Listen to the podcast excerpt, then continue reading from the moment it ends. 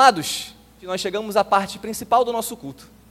Nós chegamos à parte principal da nossa liturgia, que é a exposição do Evangelho, que é o momento em que nós expomos as Escrituras.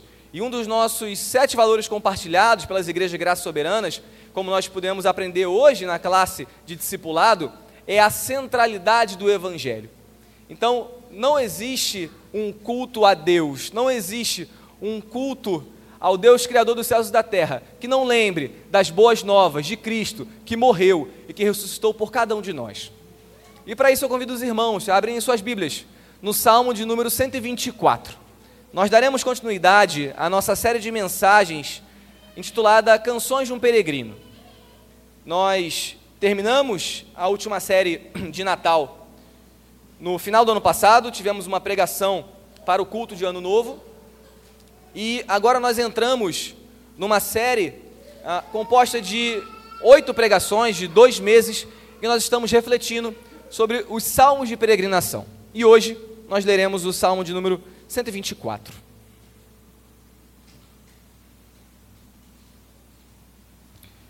Amém?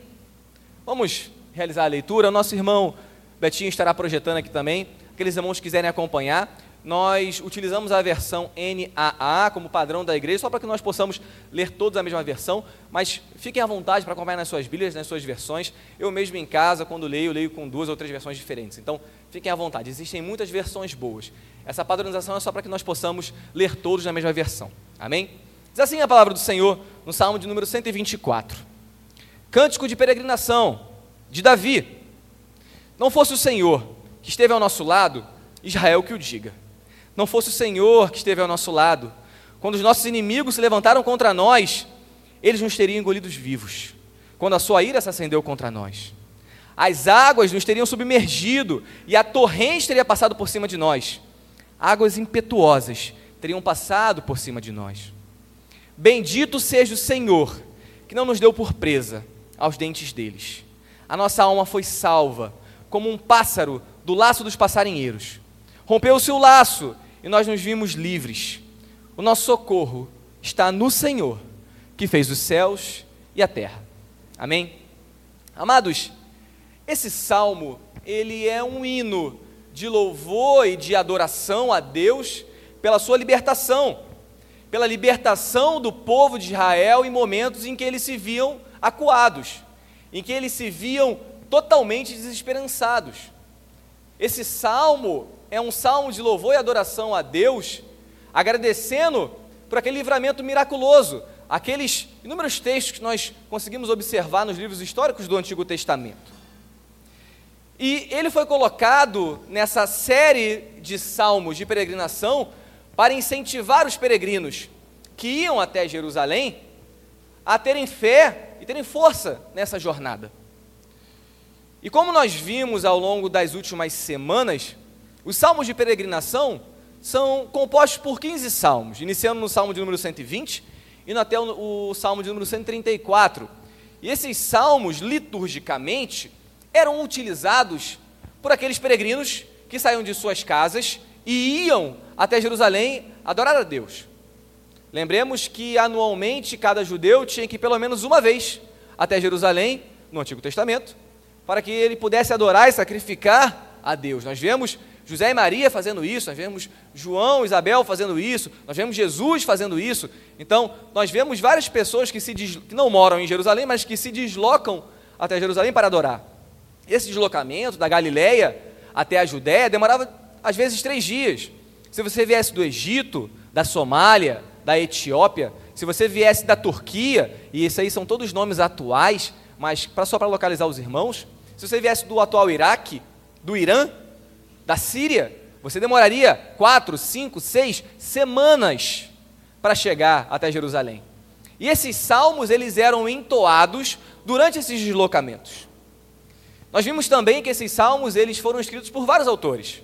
Davi é tido como autor de quatro deles, pelo menos quatro deles. Salomão também é tido como autor de um deles. E outros dez eles são de autoria desconhecida, mas que em algum momento da história eles foram agrupados como um mini saltério dentro do saltério maior. O que é um saltério? Saltério é um livro de cânticos, como se nós reuníssemos todos os louvores que nós cantamos na nossa igreja em um livro. Alguns irmãos aqui vão lembrar, como, que são velhos como eu, dos inários do cantor cristão ou da harpa cristã, com hinos lindos. Eu ainda guardo alguns exemplares em casa. E aqueles inários são exemplos de saltérios, são salmos, são poemas, são músicas ritmadas e métricas que eram cantadas em certos momentos. E o livro de Salmos não é diferente. O livro de Salmos é o inário do povo judeu. Só com um pequeno detalhe que faz toda a diferença. Inspirado pelo Espírito Santo, como escritura sagrada. Então os judeus, eles cantavam esses salmos e cantavam esse Salmo 124 quando eles estavam se dirigindo até Jerusalém, quando eles estavam peregrinando até Jerusalém. Nós podemos ver isso ao longo das últimas semanas e nas introduções dos últimos sermãos. Então eu não vou me delongar muito ah, nessa introdução. Mas nós percebemos nesse Salmo 124 que é uma música, que é uma música com estrofes, que ela tem uma divisão bastante natural e essa divisão ela vai guiar a nossa, a nossa exposição de hoje. Ele é dividido em três partes. Dos versos de 1 a 5, Davi, ele reflete, ele pensa sobre o que seria dele e o que seria do povo de Israel se Deus não estivesse do lado dele. Davi faz um, uma espécie de e se? E se Deus não tivesse nos ajudado? O que teria acontecido? Ele reflete quase que filosoficamente, porque essa possibilidade não existia, mas ele pensa: se Deus não estivesse do meu lado, o que, seria de mim? Já nos versos 6 e 7, Davi agora bendiz e agradece a Deus pelo que ele de fato fez. E no verso 8, ele irrompe numa declaração de confiança a Deus, uma confiança baseada no fato de que Deus era todo-poderoso. E entrando no salmo propriamente dito, eu convido os irmãos a relerem comigo os versículos 1 e 2, para que nós possamos refletir sobre cada parte do salmo. Salmo 124, versículo 1 e 2. Não fosse o Senhor que esteve ao nosso lado, Israel que o diga, não fosse o Senhor que esteve ao nosso lado, quando os nossos inimigos se levantaram contra nós. Amados, muito se especula qual episódio da história da vida de Davi influenciou ou inspirou Davi a compor esse salmo. Nós não sabemos, diferentemente de salmos, por exemplo, como o Salmo 51, em que no seu título é dito, é no dito, que aquele salmo foi composto quando Davi se arrependeu do seu pecado contra Urias e Batseba. Então Davi escreve o Salmo 51. Mas o Salmo 124, ele não tem essa indicação de um episódio específico. Mas não faltam inspirações nos textos do Antigo Testamento. Nós podemos pensar em várias aqui. Por exemplo, como nós discutimos hoje na classe de discipulado, podemos pensar na batalha de Davi contra Golias. Quando Davi era apenas um menino, um jovem, não estava listado no exército porque não tinha idade nem porte físico para isso. E Golias afrontava o povo de Deus e nenhum soldado tinha coragem de confrontar Golias. Então Davi, cheio do Espírito Santo, ele vai, confronta Golias, derruba Golias com uma pedrada e corta a sua cabeça. E ali Israel vence os filisteus. Esse pode, pode ter sido um exemplo de inspiração. Outro exemplo pode ter sido nos momentos em que Davi estava extremamente angustiado, porque Saul, o rei de Israel e seu sogro, estava realizando uma perseguição estatal contra Davi. Os exércitos de Israel e de Judá estavam perseguindo Davi. E Davi fugiu, Davi chorou, Davi orou, Davi compôs inúmeros salmos desse momento. Talvez esse momento tenha inspirado também o Salmo 124. Também podemos pensar quando Davi já era rei e velho, quando seu filho Absalão, seu filho mais velho, vivo naquele momento, inicia uma guerra civil levanta ou inicia um golpe de Estado e tenta tomar o reino das mãos de seu pai. Davi foge, Davi chora. E Davi só não é morto por Absalão porque Deus milagrosamente inclina o coração de Absalão a não perseguir Davi no mesmo dia em que ele foge.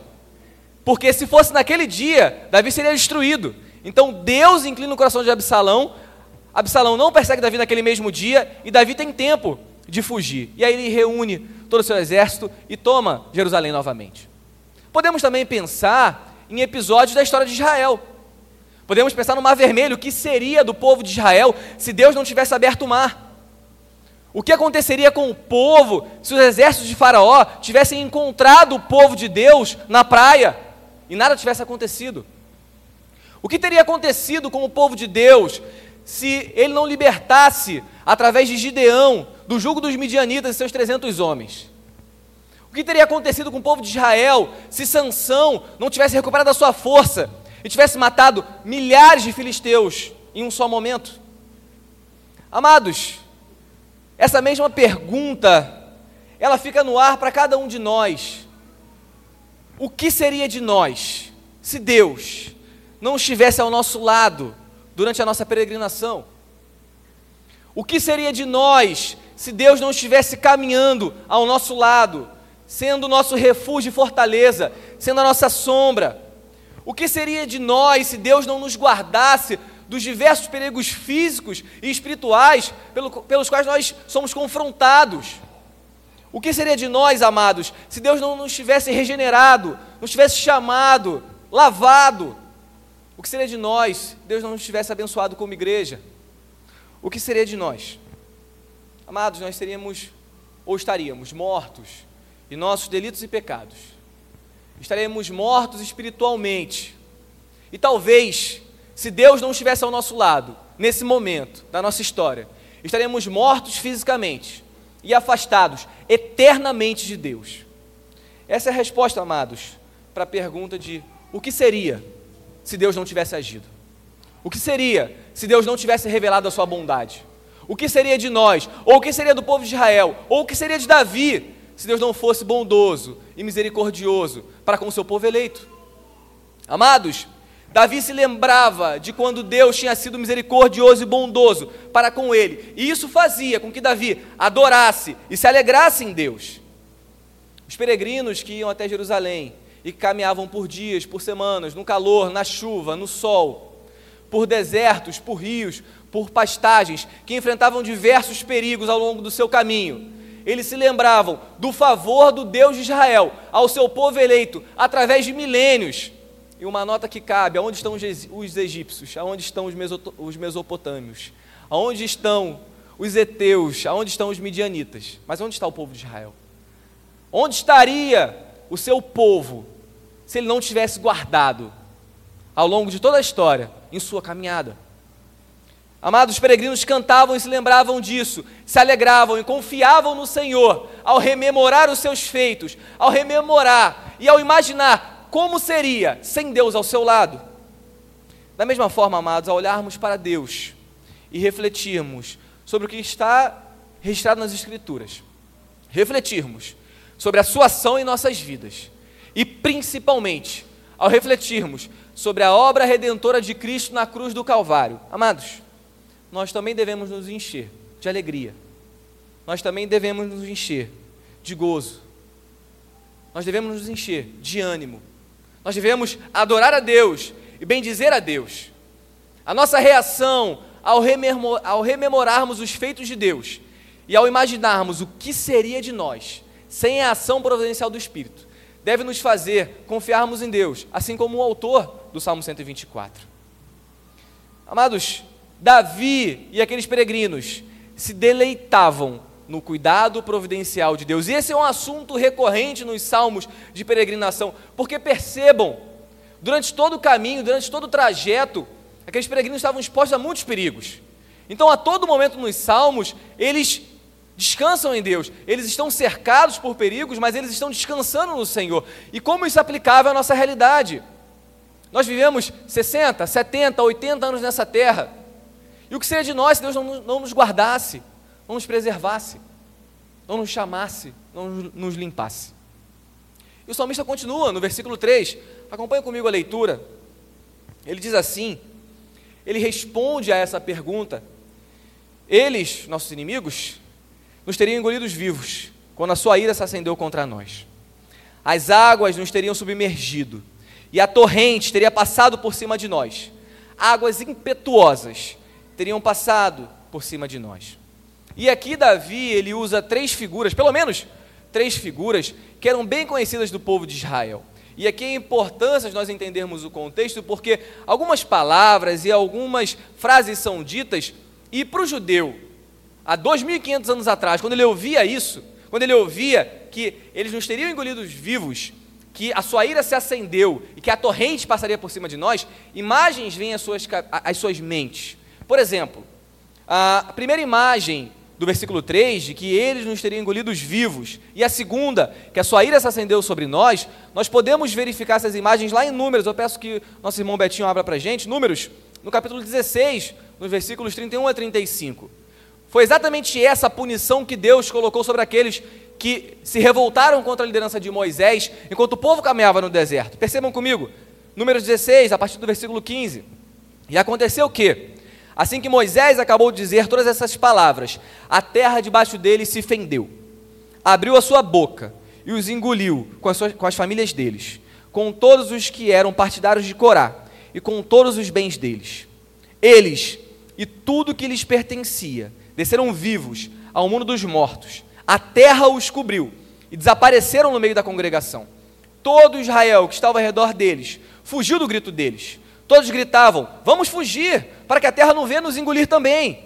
Então veio o fogo do Senhor e consumiu os 250 homens que ofereciam o incenso. Percebam, amados, como o Antigo Testamento ele ilustra bem. A gente costuma falar isso no G6. Eu trago algumas fotos, alguns vídeos, normalmente, porque às vezes nós lemos a Bíblia e ela parece um quadro preto e branco, um filme preto e branco. Mas quando nós temos as referências dos autores bíblicos, parece que a coisa toma cor. Então, os israelitas, quando oravam isso, eles tinham noção da ira de Deus. E é justamente essa proporção da ira que Davi coloca aqui. Se Deus não estivesse ao lado dele, a mesma ira que afetou aqueles homens lá no Antigo Testamento, quando o povo estava peregrinando no deserto ainda, essa mesma ira atingiria aqueles que não têm Deus ao seu lado. Essa é a, é força da imagem, essa é a força da figura de Davi. E ele prossegue, ele começa no versículo 4 e 5 a colocar mais força ainda. E aqui nós temos que entender que dentro da literatura hebraica, nós não temos o negrito, nós não temos o itálico, nós não temos o caixa alta do MSN, não temos nada piscando, não temos chamar a atenção. Então, quem é velho riu. Eu vi aí o pessoal mais velho riu. Então, nós não temos essas possibilidades. Então, o que, que o autor bíblico no Antigo e no Novo Testamento fazem? Quando eles querem reforçar uma ideia, eles repetem essa ideia. Eles fazem, fazem um jogo de palavras de forma que a mesma ideia seja repetida de formas diferentes. É isso que ele faz no versículo 4 e 5. As águas nos teriam submergido e a torrente teria passado por cima de nós. Águas impetuosas teriam passado por cima de nós. Esse era o furor que estava destinado àqueles que não têm Deus ao seu lado. É isso que o salmista imagina que aconteceria com ele se Deus não estivesse ao seu lado. E aqui em Israel, ou melhor, lá em Israel, por mais que seja um local desértico, nós temos uma ocorrência não muito incomum de no inverno, quando tem muita chuva, nós temos torrentes de águas. Nós mesmos vimos aqui no nosso estado como uma torrente de água pode destruir uma cidade. Em setembro tivemos a cheia do rio Taquari, lá na região de Lajeado, Encantado, em Mussum, e nós vimos as destruições naquelas imagens. Amados, a ideia que o salmista quer passar é: sem Deus, nós estaríamos completamente destruídos. A ideia que o salmista queria transmitir era que, se Deus não tivesse protegido o povo de Israel, se Deus não tivesse protegido a Davi, se Deus não tivesse protegido aqueles peregrinos, se Deus não nos protegesse, nós seríamos destruídos, como num terremoto devastador, como num incêndio de grandes propor proporções, ou como numa enxurrada de água que nós não, não podemos controlar nem fugir. Esse seria o resultado de uma vida sem Deus ao lado. Amados, os peregrinos sabiam que havia perigos. Davi sabia que havia perigos, mas eles confiavam em Deus e descansavam nele. Esse exercício de pensar, e se, não demonstra dúvida, mas demonstra a plena consciência de alguém que sabe que sem Deus não há possibilidade de vida. Não há possibilidade de alegria verdadeira. Não há possibilidade de salvação eterna. E nós também somos convidados, amados, a essa reflexão. Muito mais do que um exercício de imaginação, eu convido a todos a pensarem: e se Deus não tivesse chamado cada um de vocês? E se Deus não tivesse libertado cada um de nós de nossos vícios, de nossos pecados, de nossos medos, das nossas angústias, das nossas ansiedades? E se Deus tivesse nos abandonado à própria sorte? E se Deus não tivesse transformado os nossos, nossos corações de forma milagrosa, quem seríamos nós? Aonde nós estaríamos? O que seria de nossas famílias? O que seriam de nossos filhos? Amados, a realidade sem Deus, como o salmista demonstra, é uma realidade de plena e total morte e destruição. Mas o salmista não para aqui. Ele não só imagina o que poderia ter sido, ele agradece a Deus pelo que foi. São os versículos 6 e 7. Ele diz assim: Bendito seja o Senhor, que não nos deu por presa aos dentes deles. A nossa alma foi salva, como um pássaro do laço dos passarinheiros. Rompeu-se o laço e nós nos vimos livres. O salmista aqui agora ele louva a Deus não no e si, mas pelo que Deus já fez, pelo que Deus já trabalhou na vida dele. E aqui nós temos duas figuras. A primeira delas era muito comum para o povo de Israel daquela época. Era uma figura das feras selvagens. Davi, o autor do Salmo, é relatado na Bíblia que ele lutou contra um leão, lutou contra um urso para salvar as suas ovelhas. Nós não estamos muito habituados com essas figuras porque moramos numa cidade, mas muitas pessoas naquela época estavam sim ameaçadas por todo tipo de feras selvagens. Então Davi usa essa figura Obrigado, Senhor, porque o Senhor não, não nos entregou nas, nas mãos dos nossos inimigos. E para quem já viu o Discovery Channel, a gente sabe que quando um leão agarra um cervo pelo pescoço, não tem salvação, não tem escapatória. Ele se debate até morrer aquele cervo. Essa é a figura, ou essa imagem que Davi está trazendo. A, segura, a segunda figura, a segunda imagem é bem mais conhecida de nós, que é a do passarinheiro. E é uma metáfora que nós utilizamos muito em nossas orações e nossas pregações. E para aqueles que vêm de cidades com uma pegada um pouco rural, eu sou de Nova Iguaçu, o município mais pobre na região metropolitana do Rio de Janeiro. Eu não posso falar mal de Mesquita porque a Andressa ficaria chateada comigo, o pessoal Tairine também. Mas eu sou de Nova Iguaçu, que é a cidade ao lado. E é uma cidade rural, uma cidade mais pobre. E o meu avô, depois de aposentado, ele tinha por hábito ah, cuidar de passarinhos, criar passarinhos. E eu, quando tinha lá meus 3, 4 anos, isso há 30 anos atrás, ah, nós fazíamos pequenas armadilhas. E como eram essas armadilhas? A gente pegava uma gaiolinha e tinha um sensor né, um, por pressão. Quando o passarinho entrava para pegar a fruta que a gente deixava lá dentro, aquela gaiola fechava. Não machucava o passarinho, eu sei que hoje em dia existe regulamentação para isso, acho que nem pode mais, né? Mas há 30 anos atrás, no interior do Rio de Janeiro, então nós fazíamos isso. E o meu avô tinha um cuidado enorme, ele tinha várias gaiolas e ele alimentava cada passarinho. E eu lembro que de manhã, quando eu dormia na casa dele, era o máximo, porque era aquele barulhinho de curió, trinca-ferro, canário da terra, tizil. Eu lembro de vários daquela época. E esses passarinhos valiam dinheiro. Eu lembro que tinha alguns passarinhos que valiam quase um carro, né, de valor mais baixo. O meu, o meu avô chegou a negociar uma Brasília e uma moto em troca de passarinho. Era uma coisa assim louca naquela época. Mas coisas de Nova Iguaçu coisas do interior. Mas o ponto é, uma vez que aqueles passarinhos estavam na gaiola, não tinha escapatória. Uma vez que aqueles passarinhos acionavam aquele dispositivo, eles não saíam mais. Eles iriam para uma gaiola maior e morariam ali. E seriam cuidados, mas eles não conseguiriam fugir. Davi aqui, ele inverte essa lógica. E ele agradece a Deus, porque por muitas vezes ele se viu como um passarinho preso. Ele se viu como alguém aprisionado. Ele se viu como alguém que seu destino já estava selado. Ele se viu como alguém que a sentença de morte estava sobre ele.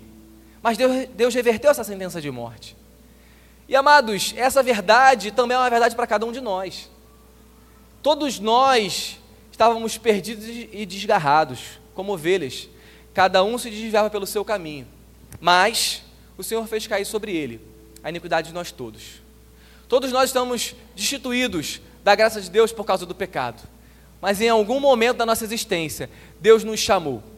Os laços de morte do inferno, os laços de Satanás estavam atados em nós, mas Deus desatou esses nós e nos atou em laços de amor, em laços de misericórdia, em laços que nos constrangem, como João escreve em sua carta. Deus nos ama de tal forma, mesmo nós não merecendo esse amor, mesmo que esse amor não seja um amor que nós mereçamos, mas Deus nos dá.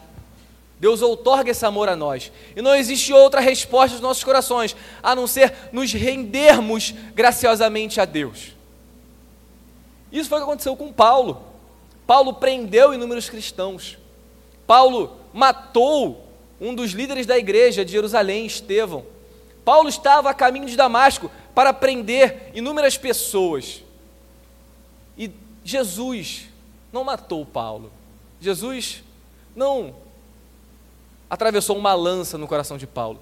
Jesus derrubou Paulo do cavalo, olhou para ele e disse: Saulo, por que você me persegue?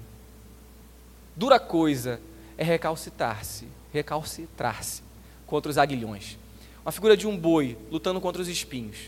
Saulo, eu sou Jesus, a quem você persegue. Jesus foi calmo, foi manso. Jesus tirou de Paulo aquilo que o prendia. Os laços de morte de Paulo foram retirados. E ele foi abraçado e amarrado com laços de amor. E a partir daquele momento, a história de Saulo, que se tornou Paulo, mudou. E ele passou a pregar o Evangelho e dedicar a sua vida ao Evangelho até a morte. Eu estava ontem com a Karen escolhendo umas pinturas para que nós possamos, pinturas não, né? Umas imagens para colocar na casa nova, um quadro. E tem um site, sem propaganda, mas Santa Tela, eu achei tão bonito. E a gente estava procurando algumas pinturas que nós já vimos em alguns museus. E nós nos deparamos com uma pintura de Caravaggio, que nós já tínhamos visto no museu, e que trata sobre a conversão de Saulo. Saulo caído do cavalo com uma luz sobre ele. Quem estava em volta não entende nada, mas Saulo está ali sem sentido, sem conseguir ver nada. Mas naquele momento, a sua história havia mudado. E amados, como isso é verdade para cada um de nós? Quantos de nós podem compartilhar testemunhos de que um dia Deus agiu de maneira poderosa e transformou a nossa vida? E tudo aquilo que fazia sentido passou a não fazer mais. E tudo aquilo que nós refutávamos como loucura passou a ser a grande verdade do Evangelho para nossas vidas. E como Deus faz isso? Em amor e como Deus nos acolhe, mesmo que nós não mereçamos. Essa é a figura do passarinheiro. Essa é a figura que Davi utiliza para agradecer a Deus e bendizer a Deus por sua bondade. Essa é a figura que Davi usa para que ele possa louvar ao Senhor, porque ele o chamou. E amados, nós temos sim muitos motivos para louvar a Deus. E o principal deles é que ele nos encontrou é que ele nos derrubou dos nossos cavalos, metaforicamente, comparando com a situação de Saulo, e nos chamou. Amados, a ênfase de Davi é que Deus nos libertou, Deus nos salvou. Se na primeira parte do salmo, do versículo de 1 a 5, a ênfase está em refletirmos sobre a misericórdia de Deus, em como teria sido se ele não houvesse agido, na segunda parte, nos versos 6 e 7, nós somos convidados a adorarmos a Deus pelo que Ele fez. E amados, nós podemos listar uma grande série, enumerar muitas e muitas bênçãos que Deus nos dá. Nós podemos pensar em uma igreja, amigos, família, bênçãos materiais, saúde, viagens, filhos. Nós podemos pensar em tantas coisas que Deus nos tem dado. E amados, nós somos tão ingratos nós não paramos para agradecer, agradecer por nada disso. Só que o ponto de Davi, e é o que é mais sublime, é que ele louva a Deus pela sua salvação. E a Bíblia nos mostra que isso é o que nós temos de mais precioso. Quantos de nós, na última semana, no último mês, nesse ano de 2024, no mês de janeiro, oramos a Deus agradecendo porque Ele nos encontrou? Quantos de nós oramos alguma vez agradecendo a Deus, porque Ele foi favorável a nós, porque Ele nos encontrou quando nós éramos pecadores, perdidos. Essa é a maior das bênçãos, amados. Esse é o maior dos presentes que nós recebemos. Existe bênção maior que essa, do que Deus ter nos chamado, nos elegido, antes da eternidade, nos chamado, nos regenerado, nos justificado, tem nos santificado e um dia, na sua obra completa, nos glorificará para vivermos por toda a eternidade ao lado de Cristo. Não existe, amados, bênção maior do que essa. Não existe bênção maior do que a libertação do pecado, do laço que nos prendia a esse mundo e a essa realidade. E nesse ponto, alguns de nós podem falar, Tardelli, mas a minha vida não é esse mar de rosas que você fala. A minha vida é uma vida de lutas. Eu sofro, tenho vivido luto, doenças, tenho pecado, eu tenho caído, eu tenho lutado contra mim mesmo. Amados, eu gostaria de lembrar para vocês que Davi, antes de escrever esse salmo, ele viveu tudo isso. Ele pecou, ele caiu, ele se arrependeu, ele se levantou, ele passou por perseguições, ele passou por fome, por nudez, por frio, ele foi perseguido, mas mesmo assim, ele via motivos para louvar e engrandecer a Deus e exaltar a Deus pela sua obra em sua vida. Davi louva a Deus porque Deus o escolheu, por esse simples fato. Ele podia morrer no deserto, ele sabia disso, mas ele confiava em Deus.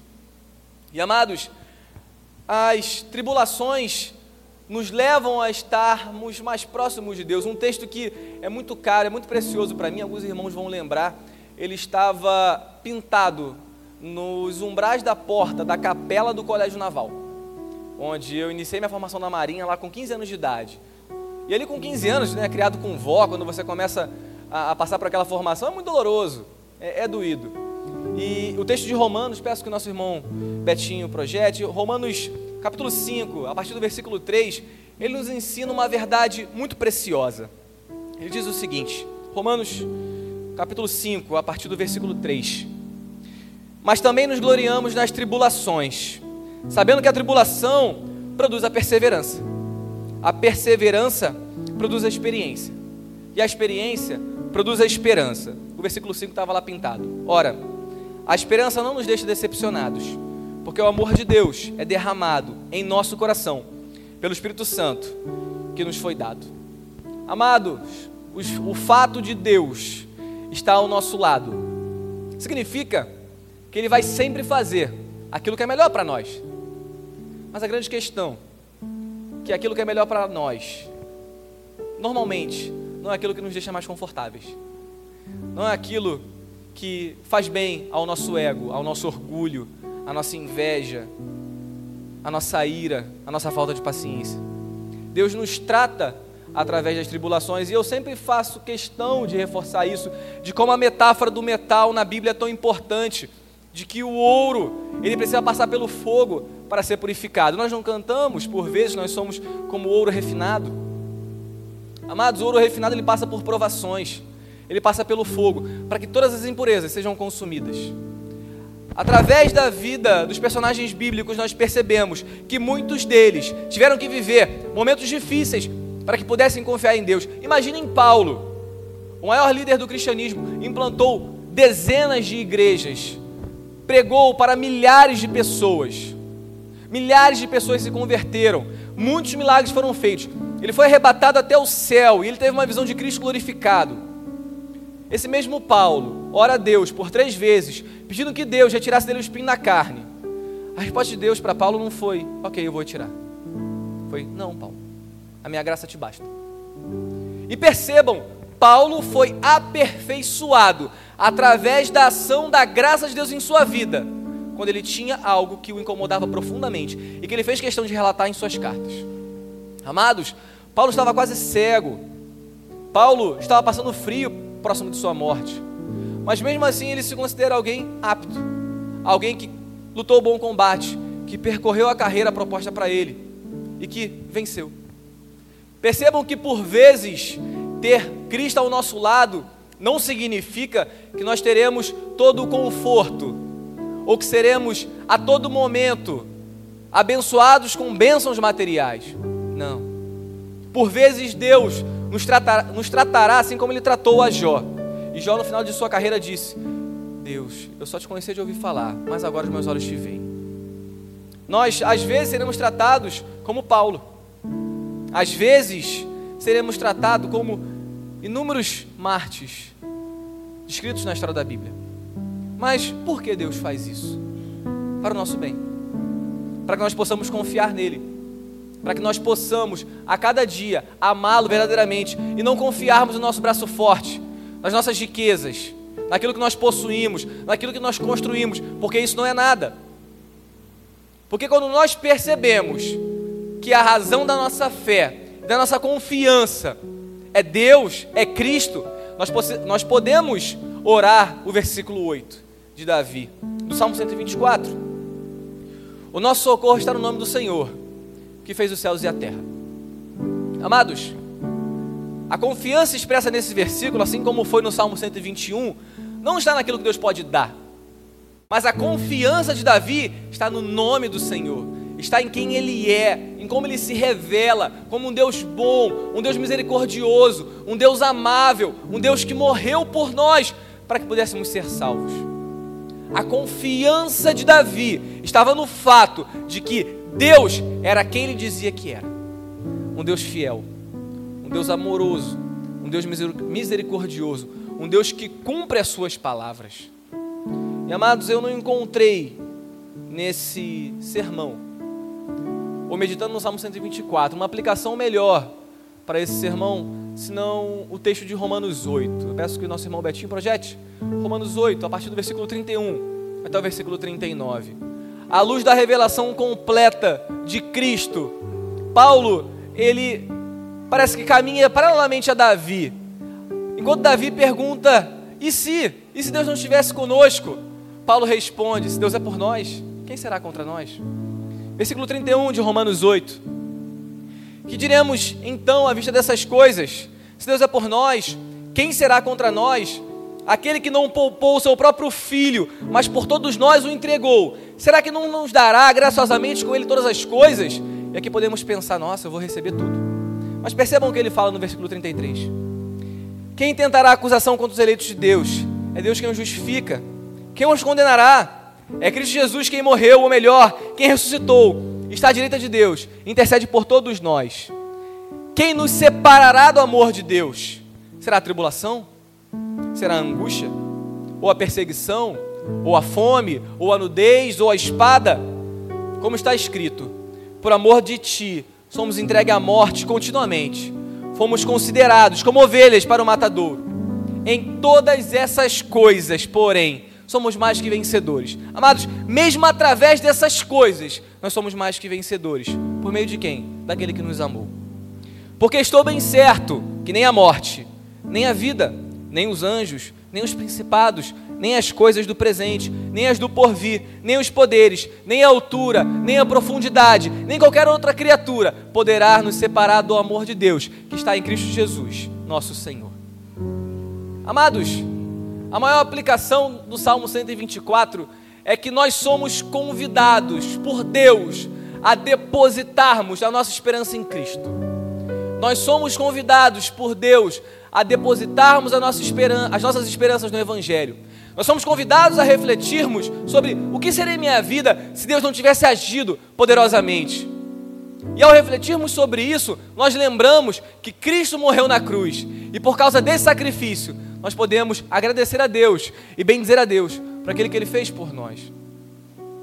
E ao refletirmos e agradecermos, nós somos levados a declararmos que só Deus é a nossa confiança, que só Cristo é aquele que garante a nossa salvação. Nós podemos orar como Davi orou no versículo 8, de que o Senhor que fez os céus e a terra, Ele é a minha confiança, e nele eu descansarei. Amados, o convite do Salmo 124, o convite do Espírito Santo, que inspirou Davi a escrever esse salmo, é que nós possamos refletir sobre tudo aquilo que Deus já fez em favor de nós. Que nós possamos refletir sobre a obra redentora de Cristo. Que nós possamos pensar e imaginar o que seria de nós se Deus não tivesse agido poderosamente para nos salvar que nós possamos relembrar da misericórdia de Deus, nós possamos voltar ao primeiro amor e amá-lo de forma ingênua, porém fervorosa, como nós o amamos quando Ele nos chamou.